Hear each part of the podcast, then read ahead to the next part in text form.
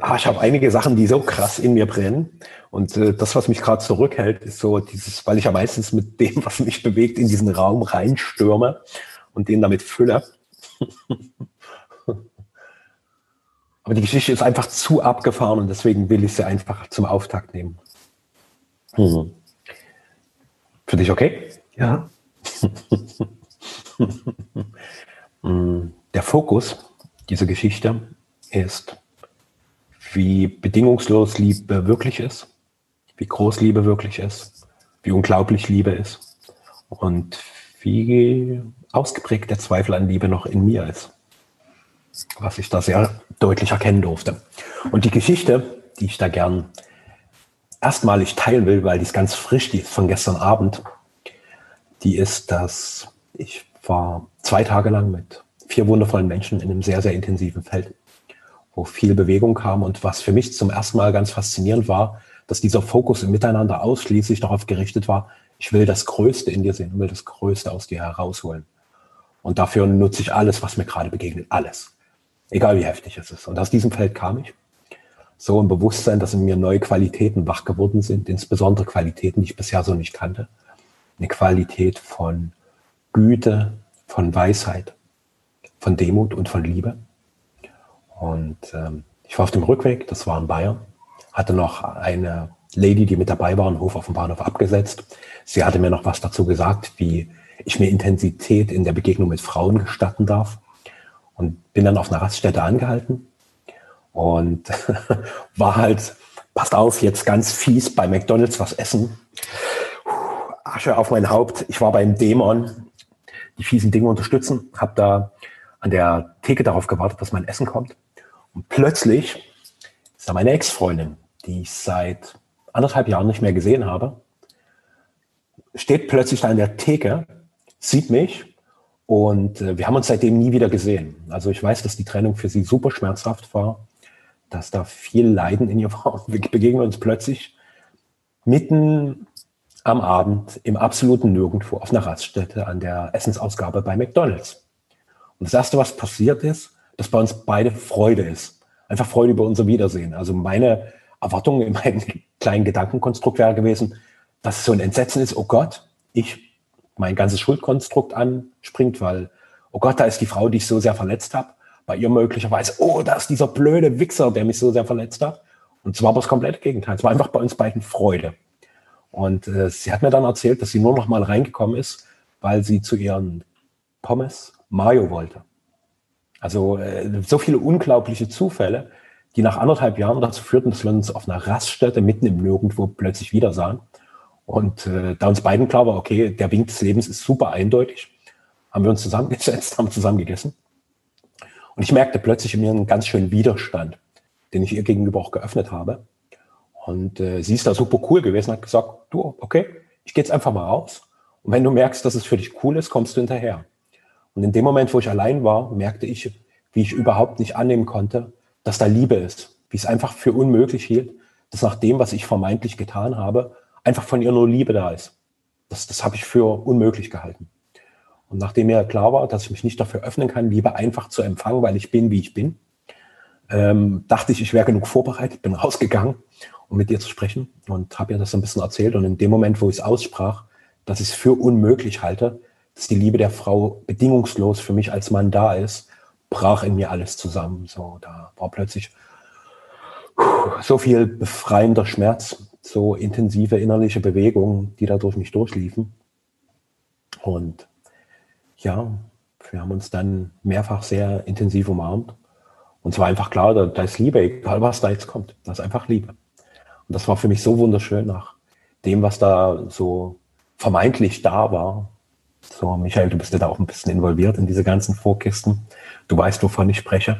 Dass da einfach nur Liebe war. Einfach so das hat mich zutiefst bewegt. Und in den zwei Tagen mit den vier Menschen, mit denen ich zusammenwirken durfte, war auch irgendwie sehr deutlich so als Qualität in unserem Miteinander, dass wir Gefährten der Liebe sind.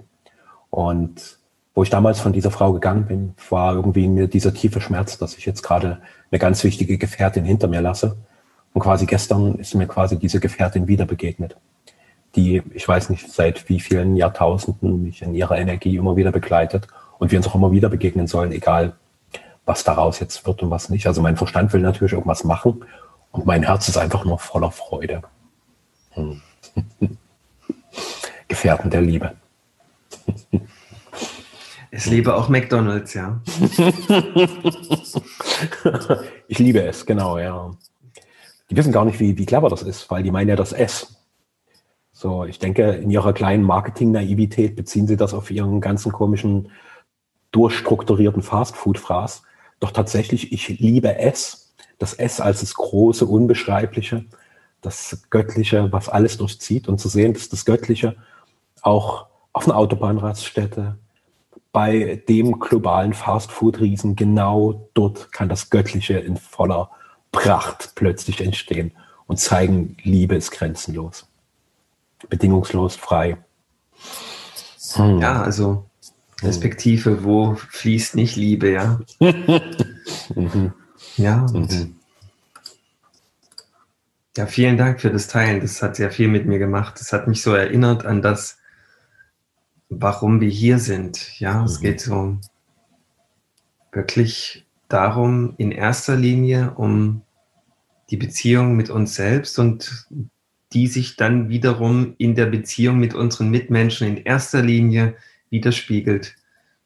Und dass wir uns darum kümmern dürfen, dass wir da klar und rein werden, mhm. dass die Liebe dort wirklich fließt und wie es dann zu ja, alles von selbst ringsherum ordnet. Und ich habe festgestellt, oft kümmern wir uns primär nicht darum und kümmern uns um alles andere ringsherum. Mhm. Und, wow, das war eine große Erinnerung. Mhm. Ja. Also für mich immer noch total unfassbar. So, weil ich einfach erwartet hatte, dass Verurteilung, da sind Vorwürfe, und das war alles nicht da, sondern einfach, wo ich in ihre Augen gesehen habe, habe ich gemerkt, dass wirklich Liebe. So völlig egal, was da war. Und das auch Freude über diese Begegnung so und das, und wo ich bemerkt habe, wie viel Widerstand in mir so dagegen ist, so diese Liebe in ihrer vollen Reinheit zu empfangen. Das war so krass. So, weil ich natürlich so aus meinem Verstand heraus behaupten würde, ich bin da voll offen. Und zu merken, oh, das sind einfach Instanzen, die ja, die dem schon irgendwie ganz schön massiv im Weg stehen. Und was ich in den letzten Tagen auch immer wieder hatte, so diese Einblicke in diese wirklich krass bedingungslose Liebe der Frauen für das Männliche. Das war so gigantisch, das immer mal wieder spüren und erleben zu dürfen. Und immer wieder zu merken, wie oft ich es anzweifle, dass es einfach da ist. Ich meine, dass da irgendwie eine Bedingung dran ist, irgendein Preisschild, irgendein Vertrag mit dran gebunden wurde. Und so einfach da und quasi das Weibliche nur als der ursprüngliche Ausdruck dessen, was Liebe tatsächlich in dieser Welt ist. Das unter allem, was ist, egal wie komisch es im ersten Moment wirken mag, ist immer, immer Liebe. Immer. Ja. Mhm. Und ich merke gerade, lieber Michael, dass du und ich, dass wir auch Gefährten der Liebe sind. Mhm. Ja. Mhm. Cool. Ja, und wie, wie wichtig auch diese ganzen Reihenfolgen jetzt in dieser Entwicklung waren, wo die Frau dir dann nochmal in Hof gesagt hat, gestaltet dir da absolute Intensität, was du dann ja auch gemacht hast, ja. ja. Und wie das dann ähm, diese Kruste quasi auch brechen konnte. Hm. Wo du dann an diesen Schmerz rangekommen bist, der ja, wenn er gelebt ist, wie du das auch richtig schön beschrieben hast, zum freien, befreienden Fluss führt, mhm. wo sich die Liebe quasi nach außen auch sichtbar macht und mhm. zeigt mhm. und ins Fließen kommt. Ja. ja, alles hat so eine Bedeutung, auch wenn das Gewand manchmal gar nicht äh, so romantisch aussieht und eher brachial. ja, also man, man kann wirklich jeden Gegenstand auf der Welt untersuchen und wenn man nur genau mit dem Fokus hinguckt, man entdeckt überall die Liebe. Mhm. Und oft ähm, passt uns das Gewand der Liebe nicht und äh, wir lehnen es ab oder werden ignorant und äh, haben dadurch nicht die Chance, in diesen eigentlichen Superflow einzusteigen, mhm. der eigentlich an jeder Ecke lauert, nur unser Bestes will, ja.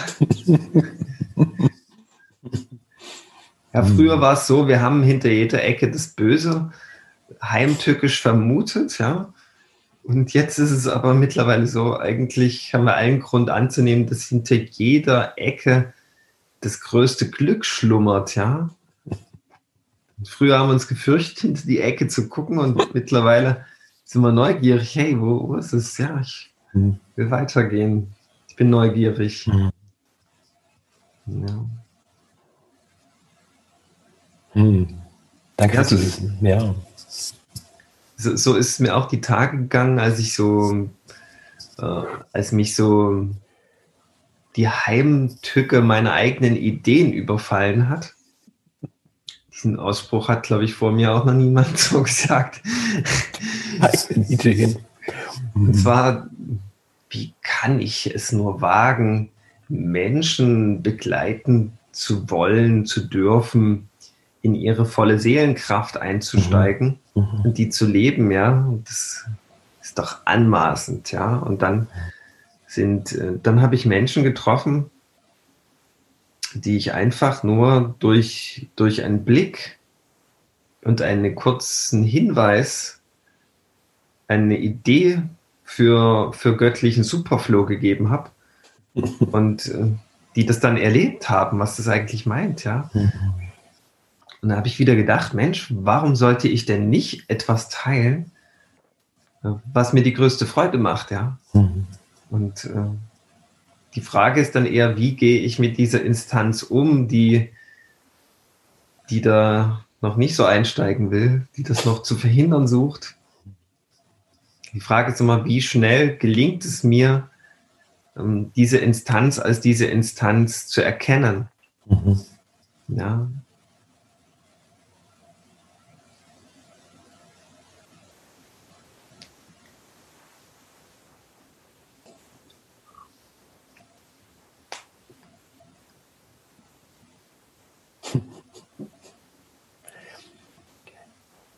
Genau dasselbe. So wie das, was ich gerade erzählt hatte, so die große, ewige Kraft der Liebe. So, und ähm, wenn die Liebe voll durch dich wirkt, ist natürlich auch vollkommen klar, dass die zutiefst beseelen wird. Dass diese Kraft, für die du dich in dir öffnest, ganz viele andere Menschen berühren wird. Und ähm, auch zu beobachten, wie so diese Gegenbewegung unser Konstrukte, unsere Muster gibt, die irgendwie scheinbar einerseits so wirken, als würden sie es verhindern wollen, andererseits ist es aber auch wie, als wären das so Mechanismen, die das überhaupt erst zutage fördern. Durch dieses Verhindern wollen wird es überhaupt erst deutlich. So, weil mir wurde da bewusst, wie groß meine Liebe auch wirklich ist, indem ich eigentlich verhindern wollte, mich voll für Liebe zu öffnen, wurde deutlich, wie viel Liebe da da ist.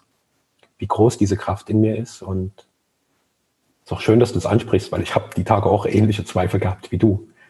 Krass, wie anmaßend. Wir haben ja jetzt unser Programm da, was wir in die Welt bringen. Lebe deine Seele. Bei mir war auch, okay, kann ich das? Darf ich das? So, wie weit bin ich denn? Bin ich schon voll inkarniert als Seele und bin ich quasi so das große, glänzende Beispiel, was schon fast auf den Altar gehört, damit sich alle daran orientieren dürfen? Und zu sehen, hey, ich bin ein kleiner Mensch, der in jedem Moment immer wieder nach Wachstum strebt und da so viele Irrwege nimmt, viele Fehler macht, immer wieder geläutert wird, scheitert und genau in diesen Momenten immer wieder erfährt, wie göttlich wirklich alles ist. Diesen läuternden Momenten, den Momenten des Zweifels. Hm. Dieses alles will ich gern mal herausstreichen. Und zwar, wenn alles göttlich ist mhm. und alles ein Versuch der Natur, des Universums, von Gott, mir zu zeigen, dass ich der Gott bin, mhm. dann können wir mal eins festhalten dieser Versuch äh, des inneren Richters äh, Macht auf mich einzuüben, indem ich etwas tue oder nicht tue, will mir im Grunde nur zeigen, das ist eine Möglichkeit, mhm. ja, wie, wie zum Beispiel, ich bin am Flughafen und da fliegt ein Flugzeug nach Bombay. Und ich finde das Ticket zu dem, zu dem Flug. Ja, da steht sogar mein Name drauf, meine Anschrift und mein Geburtsdatum. ist perfekt, ich könnte das nehmen. Ja, und meine Seele sagt aber, hey, du willst ja einen Freund hier abholen und mit denen eine schöne Zeit. Warum solltest du nach Bombay fliegen? Ja. Und da gehen die Argumente in mir los. Ja, na, weil es dort schön ist, das hier, das Novemberwetter und so, das piept mich sowieso an. Und ja, es ist doch jetzt mal eine feine Sache, nach Bombay zu fliegen. Und dann kostet es eine Kraft und Überwindung zu sagen, nein, das liegt jetzt gar nicht an. Das ist jetzt einfach nicht an der Reihe. Und dann habe ich einfach eine Möglichkeit, meinen freien Willen zu üben, indem ich das Ticket nehme und in den Mülleimer werfe. Und jeder wird sagen, ja, da hast du die Chance ausgelassen, die verpasste Gelegenheit. Was ist in dich gefahren, dass du das nicht machst einfach? So ein Geschenk vom Himmel. Und äh, in mir ist aber eine ganz große Chance passiert, dass ich etwas bewusst gewählt habe, indem ich Nein gesagt habe.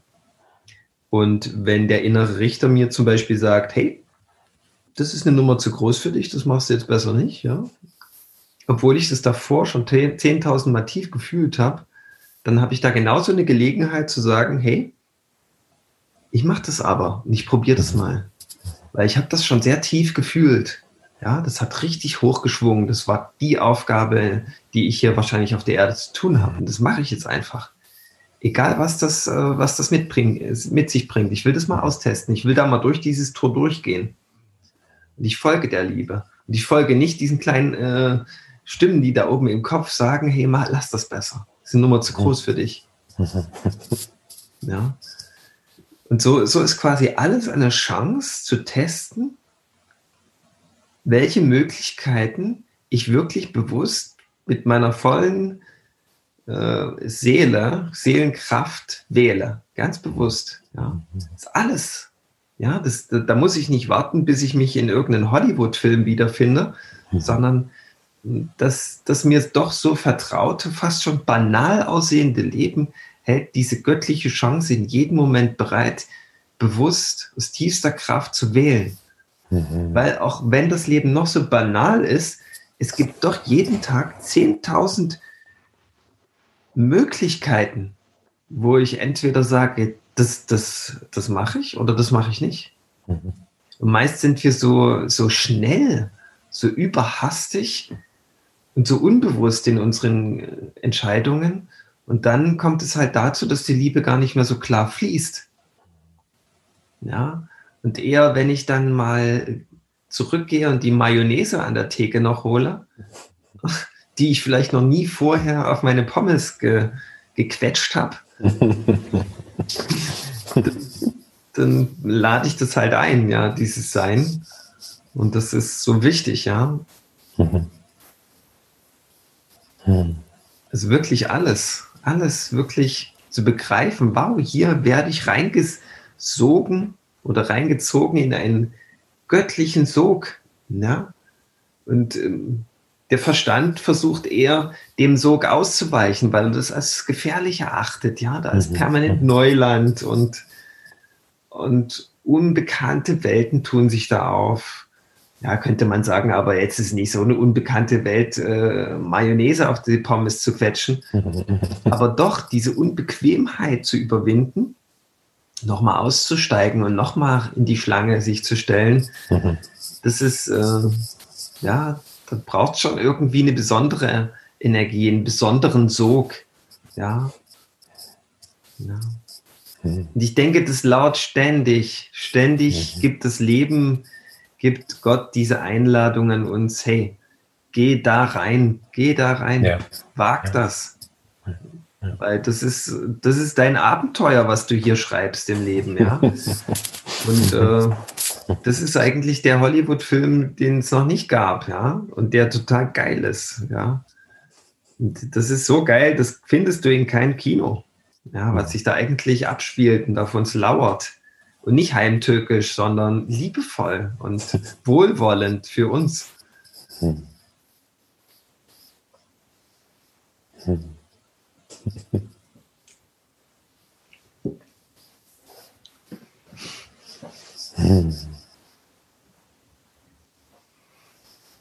Was mich gerade sehr berührt hat bei dem, was du beschrieben hast, was sehr wundervoll war, so das Abenteuer des Lebens, was scheinbar alltäglich normal ist und normal banal sogar, mag ich sagen. Und was eine extrem große Magie entfaltet, wenn ich mich mit diesem göttlichen Sog verbinde. Also so diese irrationalen Bewegungen, wo mein Kopf meint, was soll das jetzt? Also da immer wieder so kleine Fließbewegungen. So, mich den einfach hinzugeben. Weil bei mir war beispielsweise gestern auch, ah, so, so meine Bewertung McDonalds, Scheiß essen, tut jetzt nicht gut. Du bist in so einer geilen Schwingung, jetzt ist nicht so ein Scheiß. Fahr lieber nach Hause, da hast du was Gutes zu essen, bla, bla, bla. Und irgendwie war aber klar, hm, nee, ich soll dort essen gehen. Da gab es sogar noch ein besseres Angebot. Also da gab es so eine größere Kette, so die Kaffee macht, ziemlich gut. Und eigentlich wollte ich erst dorthin gehen. Aber irgendwie war klar, nee, geh dort hinter in die Ecke von dieser Raststätte, geh zum McDonalds, warum auch immer. Und jetzt weiß ich natürlich krass, weil dort eine Bewegung, eine Begegnung auf mich gewartet hat, die mein Leben fundamental verändert hat. So, weil gerade auch bei mir, da war so viel Schuld und Schamideen als Mann, wie viel Frauen ich verletzt habe, wie viel Schmerz ich verursacht habe, und wenn ich mein Bewusstsein dann noch ausdehne und merke, wie diese männliche Kraft schon seit Jahrtausenden auf dieser Welt immer wieder Schmerz und Leid kreiert und einfach zu sehen, wie es innerhalb von einem Moment verändern kann. Ein Moment, der alles ändert. Ein Moment, der Zeitalter neu schreibt. Hm. Wie bist du dann damit umgegangen, wo das, wo das quasi so in dich gekommen ist und das zum Fließen gekommen ist? Wie, Hast du das erlebt? Also bei mir war die tiefe Gewissheit, bleibt da drin. Und ähm, sie hatte mich auch mehrfach gefragt, also hat so gesagt, ob sie mich in den Arm nehmen soll, ob das da jetzt nicht so leiden müsste und so. Und ich merke, okay, hier ist aber gerade ein Prozess, der, der darf jetzt so sein. Und äh, da ist gut, dass du nochmal den Hinweis brachtest, mir diese Intensität selbst gestatten. Weil es ging jetzt gar nicht darum, dass diese Intensität sich nach außen richtet, sondern dass diese Intensität in mir sein darf. Und das war wirklich heftig. Also ich habe gebebt und also das war ein extrem heftiger Prozess, der da durch mich durchlief. Und ich habe wirklich gemerkt, wie gefühlt, so als würden meine Chakren so von unten nach oben so angeknipst werden. So Wurzel, Sexual, Solarplexus, Herzraum. Also es war kein angenehmes Anknipsen, sondern so, als würde dort einer, wenn du so ganz dunkel bist, plötzlich Flutlicht anmachen. So, und die Augen schmerzen erstmal, weil da plötzlich so eine extreme Helligkeit da ist, die erstmal wehtut. Und mir einfach voll drin zu bleiben und diese intensive Lebendigkeit zu genießen. Auch so, so, so zu, ganz tief zu wissen, das ist jetzt ein Befreiungsprozess, der nur für mich ist. Und wenn ich jetzt anfange, in eine Umarmung zu gehen, unterbreche ich den. Wenn ich anfange, mit ihr darüber zu reden, unterbreche ich den. Das muss jetzt sein. Ja, und äh, war auch so absurd. Also da vor diesem McDonalds, da in diesem, kennt wahrscheinlich viele, diese komischen festgeschraubten Plastikmöbel da mittendrin zu stehen und heftig zu beben, weil da gerade volle Kanone was in mir abgeht. Mir auch zu gestatten, dass mich jemand da erstmal ziemlich ungläubig beobachtet und, und mir das trotzdem zu gestatten. Trotz des eigentlich völlig absurden Settings, volle Intensität voll frei fließende Göttlichkeit, ja. Und ich spüre auch in mir so diese Sehnsucht, dass es völlig normal wird. Dass, wenn ich irgendwo draußen bin, ich plötzlich sehe, ah, da wird ein Mensch erfasst. Der wird von tiefer Erkenntnis aufgerüttelt. So, der, der, der ist nicht mehr so gefasst, sondern es erfasst ihn macht ihn frei. Befreit unsere Seelen, weil das ist ja unsere die Lebendigkeit unserer Seele ist ja nur, wenn, wenn mein System auch freier wird. Also dieses wundervolle, kraftvolle in mir wirklich raus darf. Und das hast du auch sehr schön beschrieben, so einfach zu spüren, dass da in uns drin so große Dinge leben wollen und denen einfach zu folgen, zu sagen, okay, wohin bewegst du mich gerade? Ich gehe einfach mit. Ich lasse mich führen. Ich vertraue mich der Liebe an. Die Liebe führt. Ja, es ist im Grunde ein Riesenrätsel, wie es dazu kommen konnte, dass wir einen Körper kreiert haben, der Mauern, Krusten um sich geschaffen hat, die gehalten werden von Instanzen, die dieses Wesen, was wir eigentlich sind, begrenzt. Mhm. Ja, wie das kommen, dazu kommen konnte, dass das, diese Instanz, diese Bewertungsinstanz so groß werden konnte, dass dieses göttliche Wesen wie eingesperrt ist. Ja, man könnte jetzt sagen, okay, für eine gewisse Zeit hat das dieses göttliche Wesen vielleicht als Erfahrung auch gesucht. Ja, wie fühlt sich das, die Seele sagt vielleicht, oh, ich gucke mir jetzt mal an, wie, wie sich das anfühlt in so einem begrenzten menschlichen Sein im ausgehenden 20. Jahrhundert zu wohnen. Mhm. Und ich denke, bei mir zumindest ist es auf jeden Fall dran, dass meine Seele sich das ausgesucht hat, diesen Übergang zu meistern. Mhm.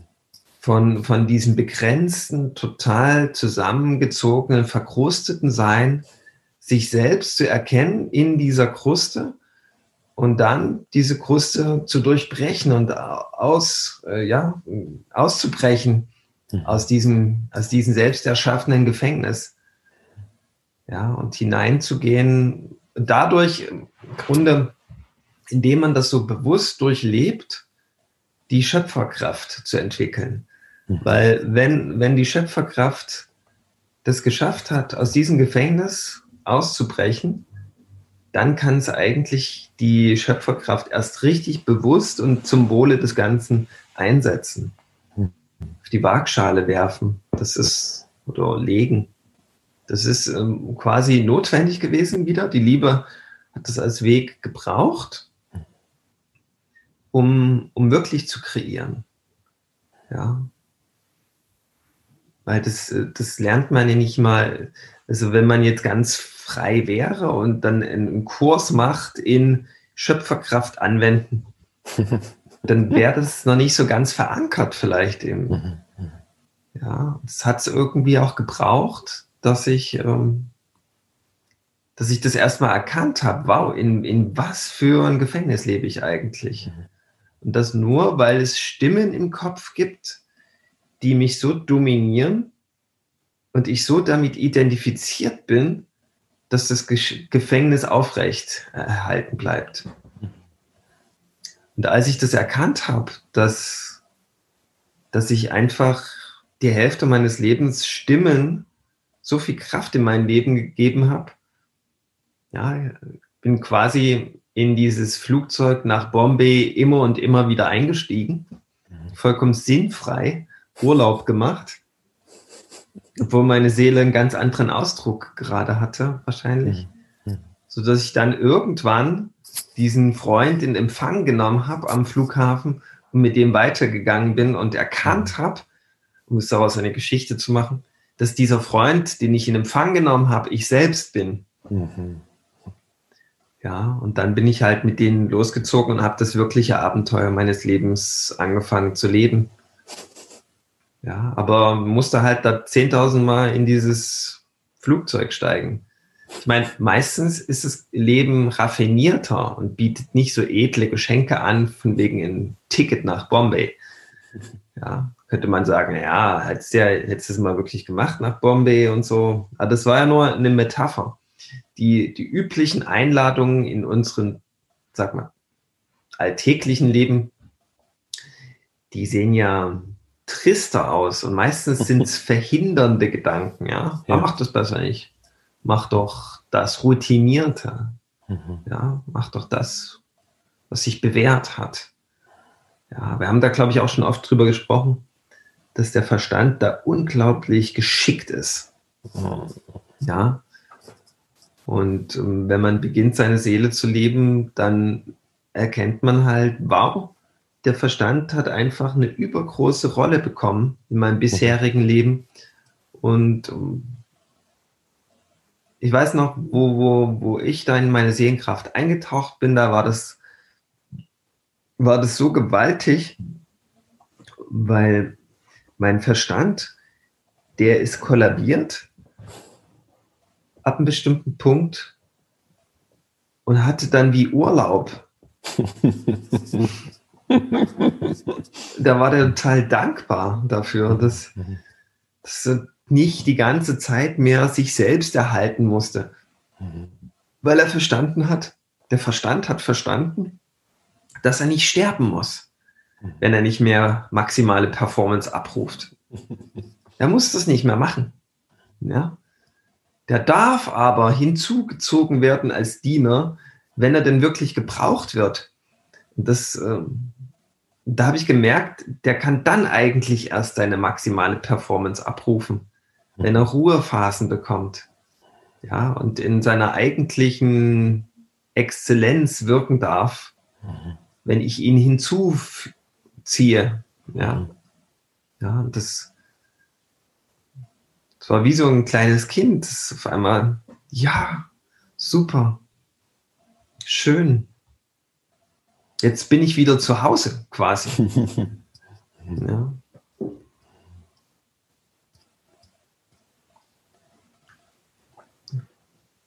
Und das ist klar, dass, dass wir eine Kruste bilden, eine alte, verbrauchte, leblose Körperkruste, wenn wir wenn wir die Lebendigkeit in uns nicht gestatten. Mhm. Ja, wenn wir das, wenn wir das nicht sein lassen, die Lebendigkeit, die wir eigentlich sind. Und wozu wir hier sind, diese, die Ausdruck dieser, dieser göttlichen Lebendigkeit zu sein. Mhm. Und wenn wir das nicht leben, bilden wir eine Kruste. Das heißt, da passiert wirklich sowas, dass etwas durchbrochen wird.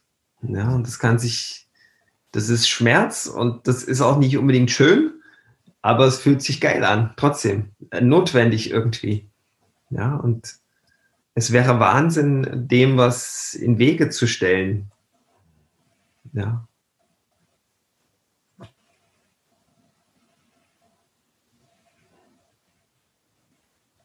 Oder wie zum Beispiel Tränen unterdrücken, wenn sie fließen wollen.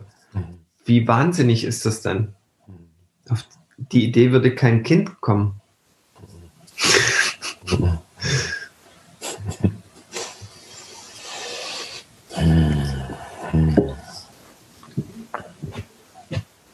Ja, und das ist wirklich diese ganze Gelegenheit von Corona, finde ich. Weil das, äh, das holt das alles aus uns heraus. Ja. Und uns werden diese Tausende von Gelegenheiten auf einmal bewusst und dann geht es nur darum, diese Instanz in uns zu trainieren, die herausfindet, welche Gelegenheit ist eigentlich die, die für uns wirklich dran ist. Ja. ja. Weil darüber hatten wir auch schon gesprochen, dass es, in, dass, dass, dass es quasi in der Welt da draußen hm, Instanzen gibt, wiederum, die dafür zuständig sind, Nonsensgelegenheiten zu produzieren. vielleicht vielleicht gibt es das gar nicht eine Instanz, aber ich weiß nicht, ob es eine Instanz dafür gibt, aber ja, gewisse Sachzwänge machen es auch notwendig, äh, Nonsensprodukte einfach zu kreieren. Einfach weil, weil Menschen auch in die volle Fülle kommen wollen. Da habe ich vollstes Mitgefühl auch, ja. Das, das weiß, da tausende Menschen oder Millionen Menschen sind mittlerweile damit beschäftigt, ihre Nische zu finden, wo sie reich werden können. Ja.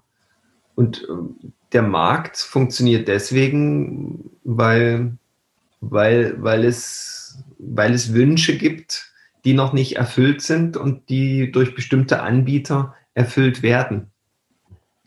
Man kann natürlich darüber streiten, ob diese Wünsche Nonsens sind oder nicht, aber so funktioniert das halt. Und somit gibt es halt dieses, dieses Angebot für Nonsens. Und wiederum prüft uns das Nonsens wie die Fahrkarte nach Bombay im, Fl im Flieger, ob das wirklich dran ist für uns. Und das weiß ich an dem Moment, wenn ich die Kraft aufbringe, dieses Geschenk, erstmal dieses vermeintliche Geschenk, Fahrkarte, dieses Ticket in den Mülleimer werfe oder die verbrenne. Noch kraftvoller, weil ein Mülleimer lässt die Möglichkeit offen, das wieder rauszuholen. Aber wenn ich sie verbrannt habe, dann weiß ich spätestens dann, wohin die Reise eigentlich geht. Ja, das, das wird mir dann gezeigt, ganz deutlich. Deswegen ist es manchmal einfach auch dran, äh, Nein zu sagen und sich, und das bedeutet dann Hingabe in dem Moment, weil sich den eigentlichen hingibst. Ja. Vielleicht schwierig zu, zu erklären, aber ganz wichtig finde ich, zu erkennen, was ist wirklich dran. Hm. Hm. Und das braucht den Aufbruch, von dem du beschrieben hast. Weil die ganzen, Oder führt zum Aufbruch. Oder führt zum Aufbruch, stimmt. Stimmt, stimmt. Weil bei mir war gerade so diese Klarheit, dass diese ganzen Krusten diese Irritation ja auslösen. Also wie, das sind, wie als würden sie, da gibt es ein göttliches Signal, was durch mich fließt. Und diese Krusten lenken es aber ab.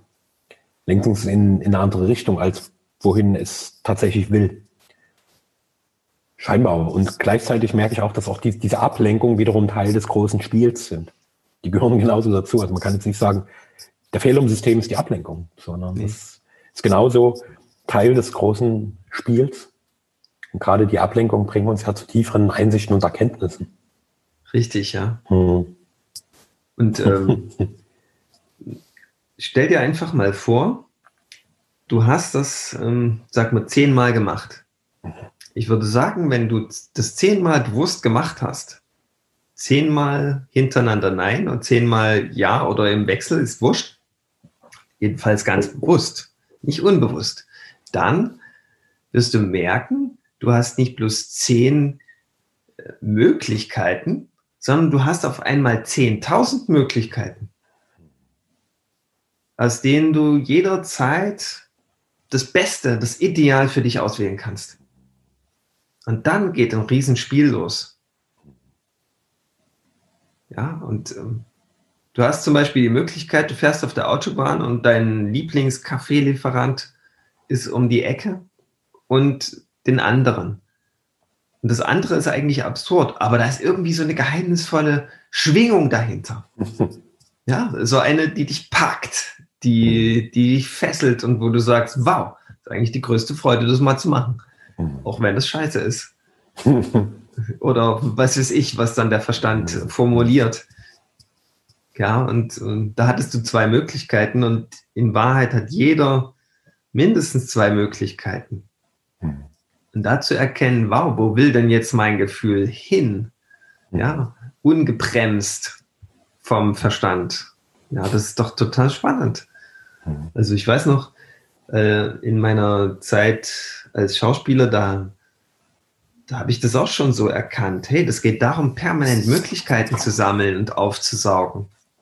Und erst der nächste Schritt ist, diese Möglichkeiten zu leben. Ich bin permanent auf Auditions gegangen, auf, um, um, um herauszufinden, was ist eigentlich meins, mhm. um wählen zu können. Mhm. Weil dann macht das Leben ja noch mal viel mehr Spaß. Wenn, wenn mir die volle Palette an Möglichkeiten bewusst geworden ist und ich das Beste, das Ideal quasi wähle. Wenn ich mhm. das gelernt habe. Ja, für viele Menschen ist es ja eine Realität, da gibt es immer bloß eine Möglichkeit.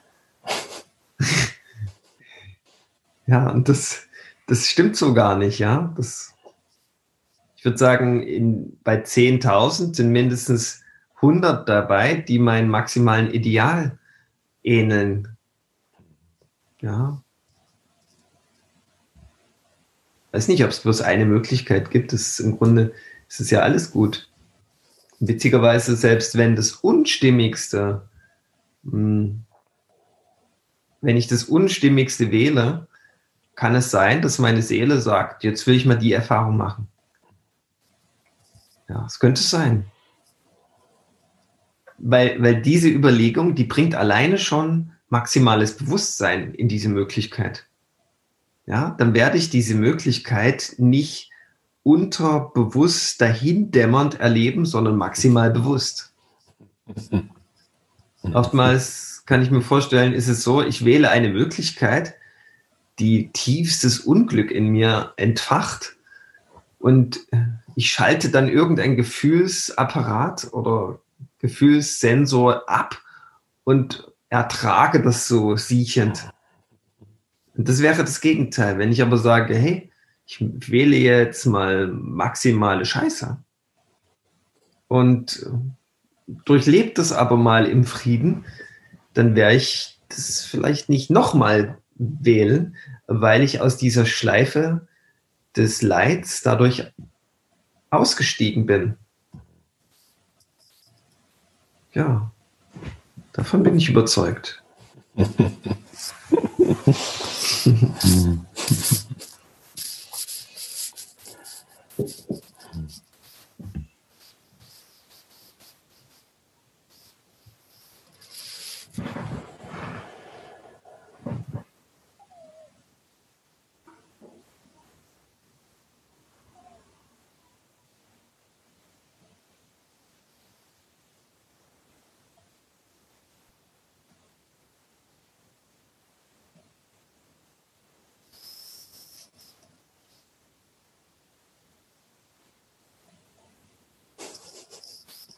Also die Liebe ist nicht abhängig vom, vom äußeren Glück.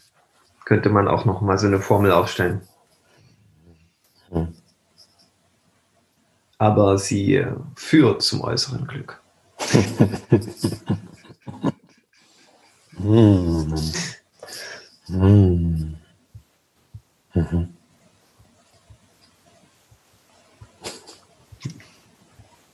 Hm. Damit ist alles gesagt. Mhm. Die Liebe ist nicht abhängig vom äußeren Glück. Die Liebe führt zum äußeren Glück. Mhm. Hm. Hm. Hm. Lieber Michael, vielen Dank für diesen wundervollen Exkurs. Ich danke dir.